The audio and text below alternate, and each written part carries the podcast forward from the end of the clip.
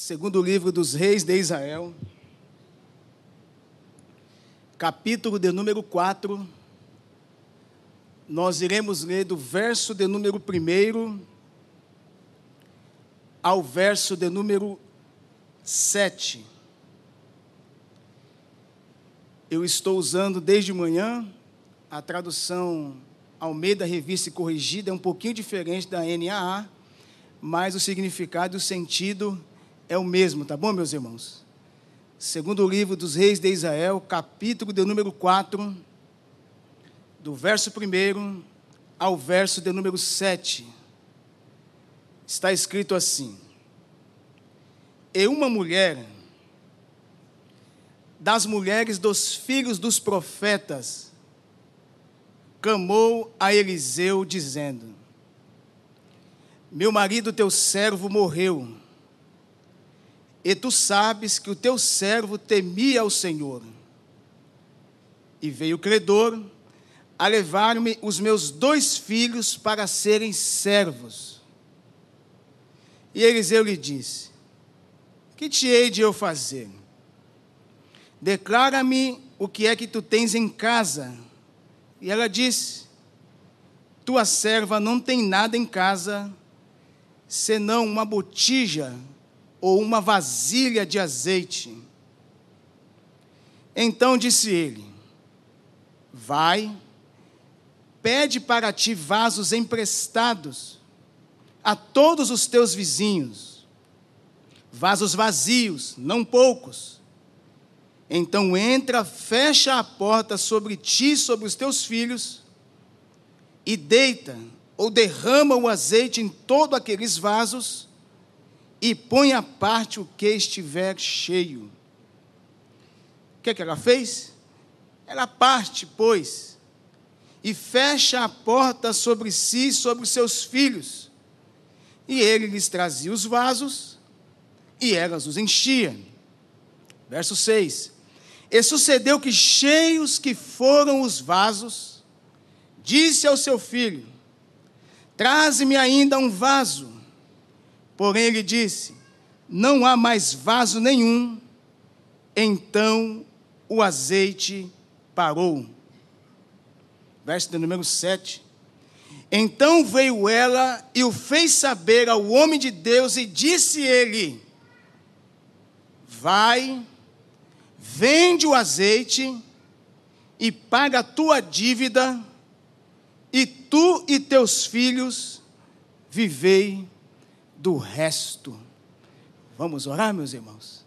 Senhor Jesus, mais uma vez nós estamos diante da tua palavra, e a tua palavra é lâmpada para os nossos pés e luz para os nossos caminhos.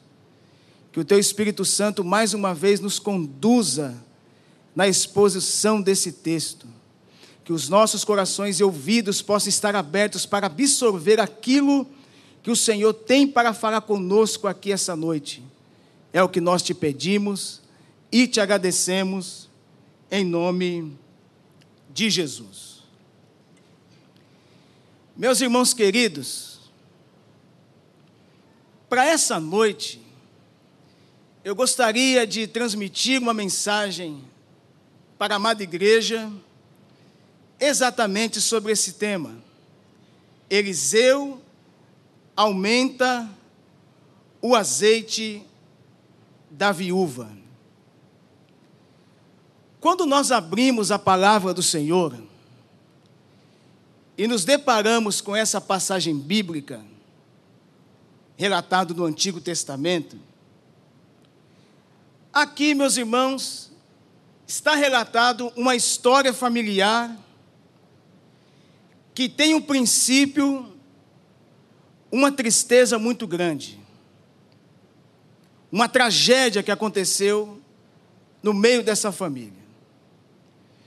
Como um bom expositor da Escritura, e não podemos de forma alguma sair do contexto daquilo que nós lemos para aplicar para a igreja, nós temos que pegar as partes principais do texto para aplicar para a igreja.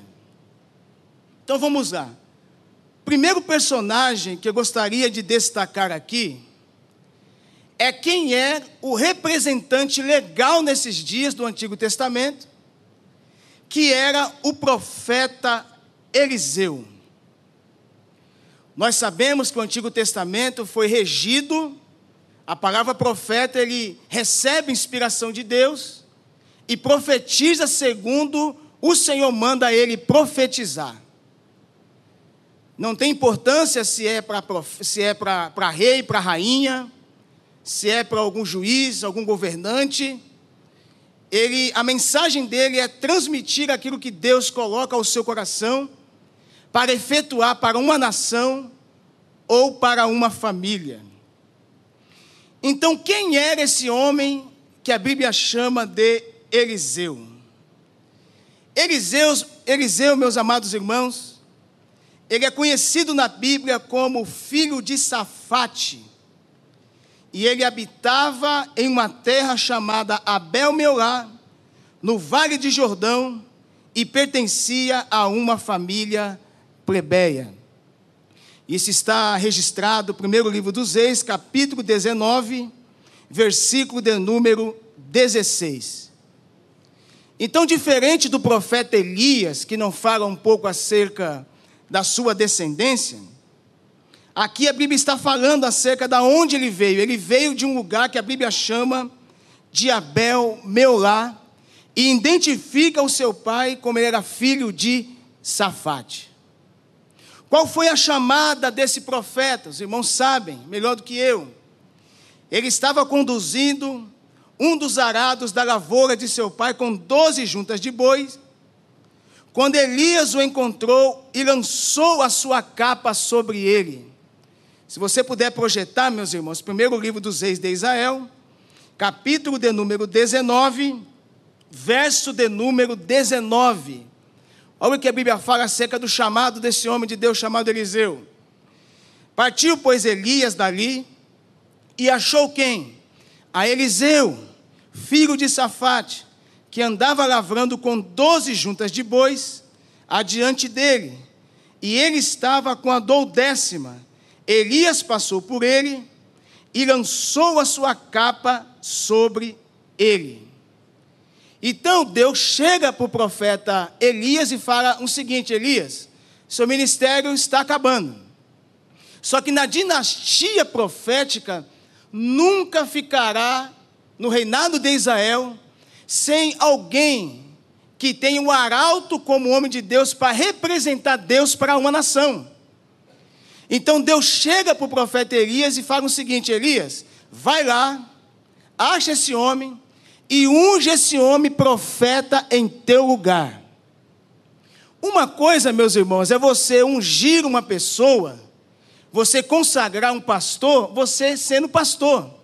Agora, outra coisa é você ungir uma pessoa em seu lugar para dar continuidade àquilo que você iniciou.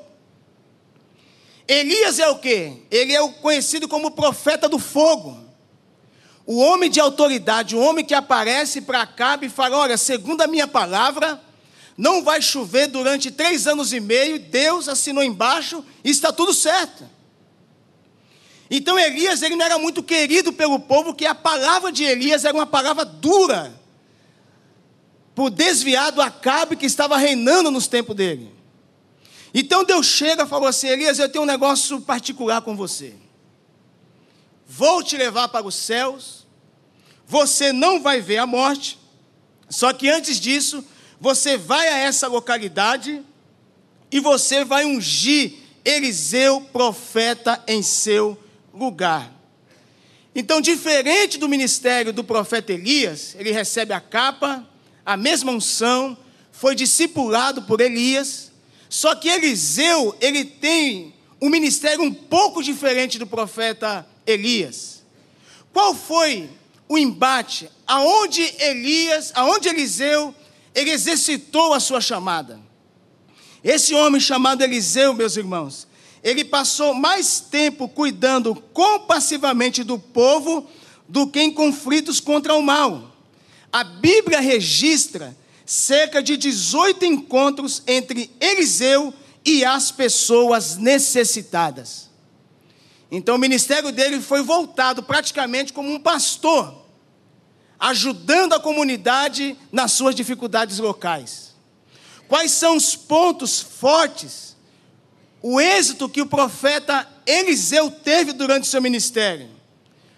Muito importante, primeiro ponto, ele foi o que? Sucessor de Elias como profeta de Deus. Meus irmãos, você substituir um homem como Elias, você precisa ter uma autoridade, um controle emocional muito grande para você lidar com essa situação. Segundo, ele teve um ministério que durou mais de 50 anos, cuidando de pessoas, exercitando o seu ministério profético, ajudando a sua comunidade local. E terceiro, esse homem chamado Eliseu, ele teve um grande impacto sobre quatro nações. Ele impactou a nação de Israel, ele impactou a nação de Judá, ele impactou a nação de Moabe e ele impactou também a nação da Síria. Olha a chamada desse homem como representante de Deus nos seus tempos.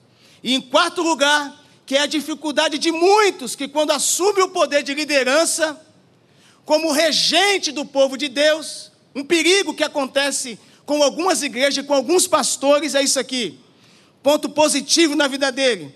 Ele foi um homem íntegro, que não tentou enriquecer-se às custas dos outros. Isso é muito importante nós aplicarmos para a igreja. Ele sabia separar o que é Deus e o que é igreja. Nós, como servo de Deus, vocês, como ovelha de Jesus, o nosso papel aqui é ensinar você a palavra de Deus e que Deus te prospere e te abençoe durante toda a sua caminhada. Mas arrancar a lã da ovelha, tirar proveito próprio, esse não é o papel que nós, pastores que servimos aqui, a nossa igreja da Maranata, esse não é o nosso papel. Enriquecer-se às custas dos outros. Então, meus irmãos, Eliseu está exercendo o seu ministério. Eliseu recebe a capa de Elias, e aí no capítulo 4, no verso 1, quando nós lemos, apareceu aqui mais uma vez, como eu falei hoje pela manhã, uma mulher anônima, uma mulher que não tem nome. Quando essa mulher se apresenta diante do profeta Eliseu, a Bíblia diz que uma mulher das mulheres dos filhos dos profetas clamou a Eliseu dizendo: Vou abrir aqui o gabinete pastoral. Parece um gabinete pastoral. Eliseu, eu estou com um problema sério. Eu estou com um problema grave. Quem eram os filhos dos profetas? A Bíblia diz, meus irmãos, que havia filho dos profetas, capítulo 2, segundo o livro dos Reis, versículo 3, que havia filho dos profetas em Betel. No capítulo 2, versículo 5, havia filho dos profetas também em Jericó. Como eu disse de costume no começo, hoje pela manhã, com Deus, quando a necessidade aperta e bate na nossa porta, meus irmãos, nós não temos que fazer rodeio, não temos que fazer curva. Ela se apresenta no verso 4, e a, no verso 1, e a situação dela, meus irmãos, não é das melhores. Qual é o relato que ela dá para o homem de Deus? Primeiro, morte dentro da sua casa marido faleceu. Segundo, dívida, os credores estão batendo na minha porta.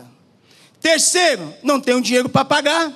A escravidão também já está batendo na minha porta. Então, observe isso aqui, meus irmãos. Este lar aqui está vivendo um período de crise muito grande. Por que isso? Porque o sustentador do lar, um dos discípulos dos profetas morrera, deixando a viúva e dois filhos. Isso foi o que? Um golpe cruel, porque naquele tempo, para uma viúva o sustento era muito difícil. Devido às dificuldades, ela contraiu uma dívida que não conseguia pagar. O credor veio e, sem misericórdia, tirou tudo o que ele achava que tinha de valor na casa dela. mas ainda não conseguiu saldar a sua dívida. Agora o credor vinha levar os seus dois filhos como escravos em pagamento da dívida. Meus irmãos, que situação essa mulher está vivendo? Marido morreu, nem sempre na igreja, no evangelho, é mar de rosas. É verdade ou não é? Tem hora que chega a notícia e nos pega despreparado. E você fala, meu Deus, não estava preparado para isso, isso está batendo na minha porta. Aí a pergunta que eu faço para os irmãos aqui essa noite: a quem recorrer quando a dívida está batendo na sua porta, quando a morte está batendo na sua porta, e quando alguém vem para levar os seus filhos porque você não tem dinheiro suficiente para saldar a sua dívida? Já parou para pensar nisso, meus irmãos? Olha o desespero. Vamos entrar aqui no contexto da história, imaginar a situação dessa mulher. O que eu preciso, homem de Deus, não é para amanhã, é para ontem, ontem. A situação está difícil. Observe que esse gabinete pastoral aqui foi tão difícil para Eliseu tratar com o assunto, que ele pega e rebate a pergunta dela. Porque aparentemente você, quando escuta uma coisa dessa, meus irmãos, uma situação dessa nos gabinetes da vida, às vezes aparece, você não tem resposta, você não sabe o que responder para essa pessoa. Por mais que nós conhecemos a Escritura, nós servimos a Deus, nós estamos aqui para aconselhar o caminho certo, mas tem problema que você fala, Jesus, me ajude, me dê sabedoria aqui nessa área. Dívida, morte e escravidão na porta dessa mulher. A história dessa mulher, aparentemente, se não fosse uma provisão direta de Deus, ia ser apagada da história. E hoje nós não estaríamos aqui lendo esse texto com a amada igreja. Quando a coisa apertar, quando você se sentir ameaçado, estiver em uma situação desfavorável, busque peça socorro a Jesus. Não saia falando da sua vida para qualquer um. Entrega o teu caminho ao Senhor. Confia nele e ele tudo fará. As nossas coisas, meus irmãos, os nossos projetos, os nossos planos, as nossas dificuldades têm que estar frente a frente com o Criador dos céus e da terra. Essa mulher poderia procurar ajuda no meio das amigas, poderia buscar ajuda com as vizinhas. Sim, o que, que ela faz? Ela foi diante do representante de Deus e preteriou e falou: Olha, eu estou com um problema sério. O que, que Eliseu faz, meus irmãos? Verso de número 2, puder projetar no telão, por gentileza. E Eliseu lhe disse: que, que eu vou fazer por você, em outras palavras? Eu estou escutando o teu relato. Estou vendo a tua situação. Tua situação é difícil. O que, que eu vou fazer por você? Faz o seguinte: fala para mim aí o que, que sobrou, que eles não levaram. Fala para mim aí o que ficou que eles não viram. Que é assim, né, meus irmãos? Às vezes, não colocando sempre culpa no inimigo das nossas almas, mas a Bíblia diz que o diabo veio para roubar, matar e destruir. O povo poderia ter um pouco de compaixão, mas quando fala de recurso financeiro, de dívida, meus irmãos, nem sempre a dívida é saudada. Nem sempre a pessoa perdoa. É por isso que Jesus nos ensinou isso na oração. Pai, perdoa as nossas dívidas, assim como nós perdoamos os nossos devedores. Então, a única instituição no mundo que perdoa a dívida é o Evangelho. Estou certo ou estou errado? Tem momentos que nós temos que perdoar, esquecer para não arrumar problema. Não sei se vocês já passaram por isso, principalmente com família, meus irmãos, com o nosso sangue. Às vezes a coisa aperta, pede um negócio lá, meus irmãos, é melhor você dar do que se emprestar, para você não ter dor de cabeça. Então ela vem, se expressa, o que, que sobrou aí? Ela dá uma olhada 180 graus, é isso? 360 graus? Tua serva não tem nada em casa, senão uma vasilha, uma botija de azeite. O que é isso? O que, que representa a vasilha? É um vaso de barro, fabricado na olaria, e esse azeite aqui, dos dias dessa mulher, era algo de suma importância e valia muito dinheiro. O azeite era o que? De oliva. Servia para quê? Para cozinhar, para iluminar e até para comer. Então, olha a didática das coisas de Deus. O que, que o profeta diz? Espera aí. Se tem azeite, tem um pouquinho de azeite nessa botija, alguma coisa Deus vai fazer por você. Então faz o seguinte: esse milagre aqui depende de Deus em primeiro lugar, sim, mas vai depender também de outras pessoas para você prosperar com esse milagre que eu vou entregar sobre a sua vida. Outro decreto: faz o seguinte, mulher, vai para a tua casa, pede vasos emprestados a todos os teus vizinhos, vasos vazios e não poucos. Pergunta que eu faço para os irmãos aqui essa noite: e se essa mulher não tem comunhão com os vizinhos? A prosperidade ia chegar sobre a vida dela? Hã? Linguagem paulistana, a casa ia cair. Nós temos que mostrar para os nossos vizinhos, ter comunhão com os nossos vizinhos, meus irmãos, e que os nossos vizinhos saibam que nós servimos a Deus. Imagine um crente lá no condomínio onde você mora, na vila que você mora, na casa normal que você mora, um crente de cara feia, não cumprimenta ninguém. Entra e sai, não dá um bom dia. O pessoal do Rio de Janeiro tem muito essa cultura, bom dia, boa tarde, boa noite. Não é isso? Vê lá o teu vizinho, às vezes, um bom dia. Pô, esse camarada aí, sempre me cumprimenta, sempre com um sorriso no rosto. É um condomínio lá, que eu estou morando ali agora no Colina ali, meus irmãos. Quando eu cheguei lá, só falar um pouquinho aqui rapidinho. Um casal veio, abraçou a Thalita, uma moça simpática, com um sorriso no rosto. Me abordou, seja bem-vinda ao nosso condomínio. Nossa, como tua filha é uma princesa, aquele sorriso no rosto. Sabe, meus irmãos, você fica maravilhado. Nós estamos vivendo dias difíceis sobre a terra, é verdade ou não é? É um cansaço de trabalho, é uma luta, meus irmãos. É trabalho, é home office, tem que visitar cliente, tem que pegar um ônibus lotado, é luta, é dificuldade, é prova, está lá no salão de cabeleireiro fazendo o cabelo, estou lá pintando a parede. Meus irmãos, sempre aparece um problema, mas nós temos que fazer a diferença. Em meio a tudo isso, as dificuldades, nós temos que sempre ter um sorriso no rosto para cumprimentar as pessoas, meus irmãos. Um sorriso no rosto abre muita porta. Então faz o seguinte, mulher.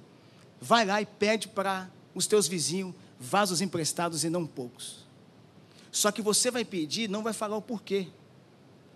Porque também tem pessoas curiosas, né, meus irmãos? Que quer saber de tudo. E a mensagem do homem de Deus aqui não foi para falar o que, que era. Ó, oh, não dá um relato da sua vida. Isso aqui é um mistério entre você e Deus. Vai lá, shalom, shalom, tudo bem, minha vizinha, tudo bem. Deus te abençoe, Deus te abençoe. Pai do Senhor, Pai do Senhor, Pai de Cristo, Pai de Cristo. Tudo bem? Tudo. Tem uma vasilha para emprestar? Tem, mas por que não? Um negócio aí. Pega todas essas, essas vasilhas com seus vizinhos e vai para a tua casa e fecha a porta sobre você e sobre os teus filhos. Não sei o local, o recipiente, não sei se foi numa sala, num quarto, verso número 4. Então entra e fecha a tua porta sobre ti e sobre os teus filhos, e começa a deitar, a derramar todos aqueles vasos, o azeite, e põe à parte o que estiver cheio. Olha bem para mim aqui, meus irmãos. O nosso Jesus é o Jesus de milagres. Sim ou não, meus irmãos? Que a gente fala aqui. O nosso Jesus é o Jesus da providência. Ele é o dono do ouro, o dono da prata. Lar em crise, dificuldade financeira. O negócio aqui é dificuldade financeira. Ela obedece à voz do homem de Deus e faz o que o homem de Deus que o profeta mandou era fazer. Vou parafrasear o texto. Quem sabe os dois filhos pegou aquelas vasilhas todas, meus irmãos, colocou no recinto e daquele pouquinho começou a derramar em cada vasilha. Na medida que ia derramando, ia multiplicando. Na medida que ia derramando, ia multiplicando. Na medida que ia derramando, ia multiplicando. Porque o nosso Deus é Deus de multiplicação. O nosso Deus, quando Ele chega, meus irmãos, Ele chega para encher por completo. Deus não trabalha em algo negativo, em algo pela metade. Quando Deus vem, Ele vem para encher até a tampa. Vou parafrasear o texto, quem sabe os filhos não falou, mãe. O Deus do meu pai está aqui no meio da minha sala. O Deus do meu pai não nos abandonou, ainda que ele partiu para a eternidade, a descendência, porque quem serve a Deus, Deus cuida dele e da sua descendência até os confins da terra, porque Deus é aquele que nos cuida e nos abençoa de uma forma sobrenatural. Tem pessoas que estão aqui essa noite no YouTube, que está servindo a Deus, por causa de orações que pessoas que já partiram. A pessoa pode partir para a eternidade, mas a oração ela nunca morre. As pessoas podem descansar do Senhor, mas a oração de um justo, ela, meus irmãos, ela vai além das fronteiras e chega no seu objetivo. Tem pessoas que estão aqui que são frutos de oração de alguém que orou, que intercedeu, quem sabe foi a sua avó, o seu avô, que apresentou a sua linhagem e hoje você está aqui servindo a Deus.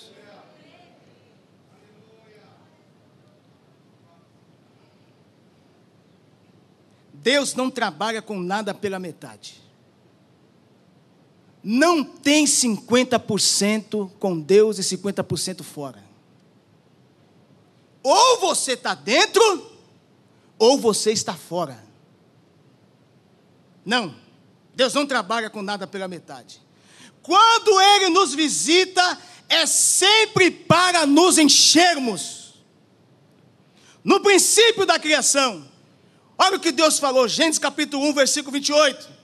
E Deus os abençoou, e Deus lhe disse: frutificai, multiplicai-vos e enchei a terra, sujeitai-a, dominai-a sobre os peixes do mar, e sobre as aves dos céus, e sobre todo animal que se move sobre a terra.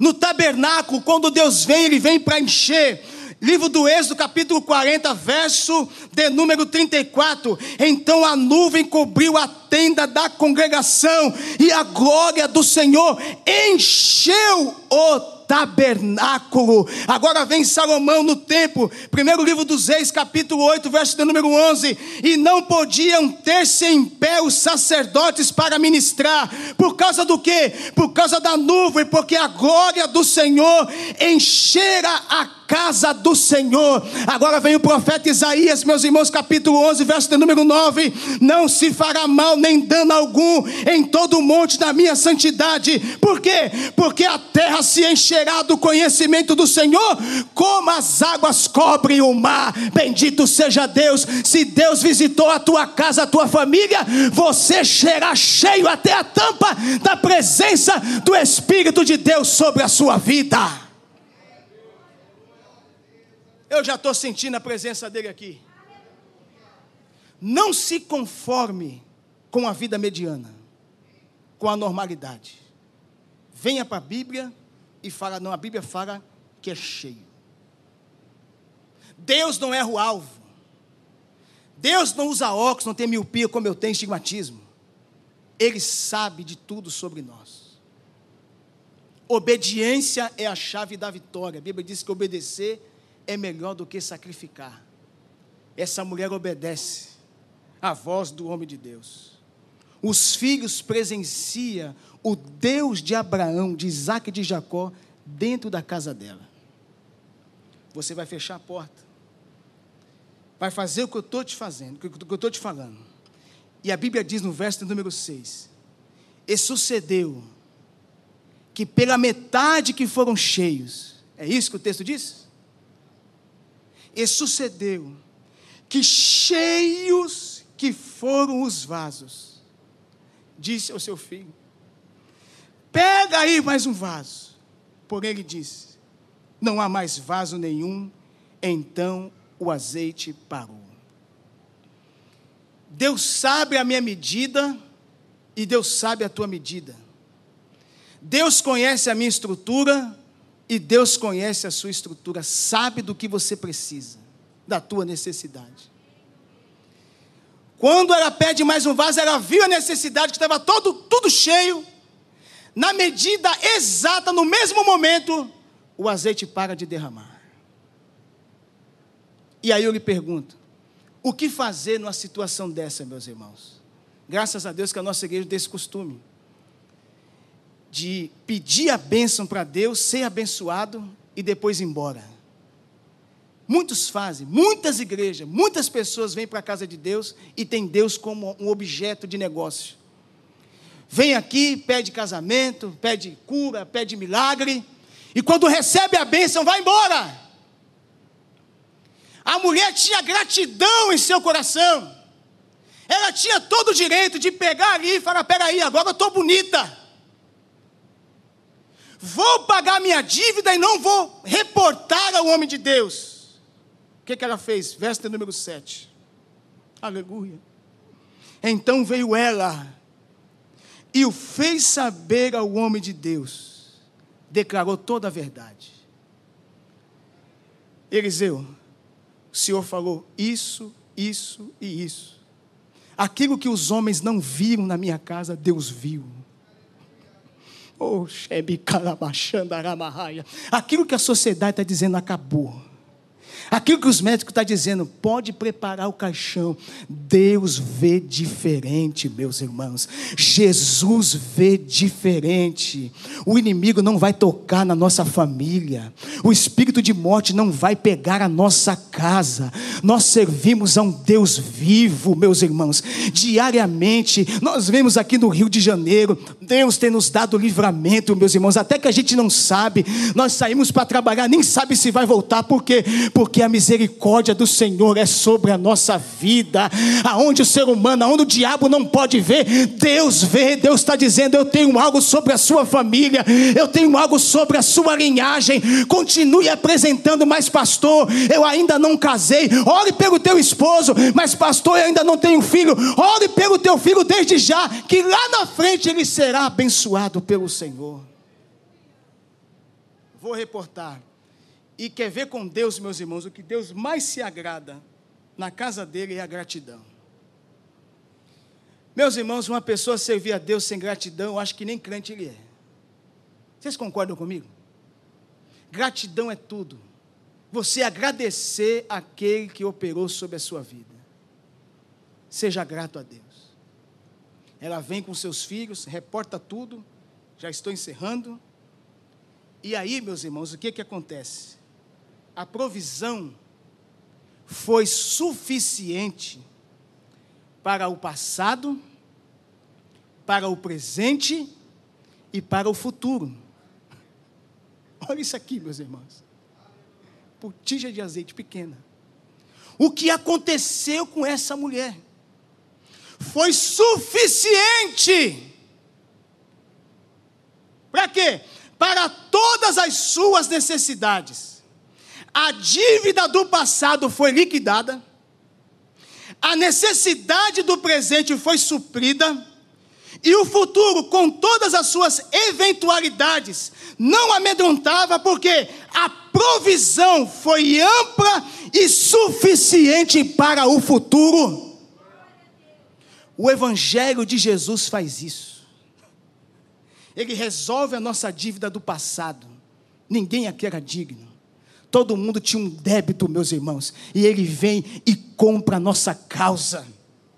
Ele dá poder para viver no presente. E para o crente em Cristo haverá um futuro glorioso com glória na presença de Jesus. Eliseu, o que, é que eu tenho que fazer, Eliseu? Vende o teu azeite, paga a tua dívida, e você e seus filhos podem viver do resto. De uma mulher que não tinha nada, virou a maior vendedora de azeite do seu tempo. Parafraseando um pouco, quem sabe vai ser até o azeite galo. Olha aí. Deus abençoou a vida dela, meus irmãos. Amém?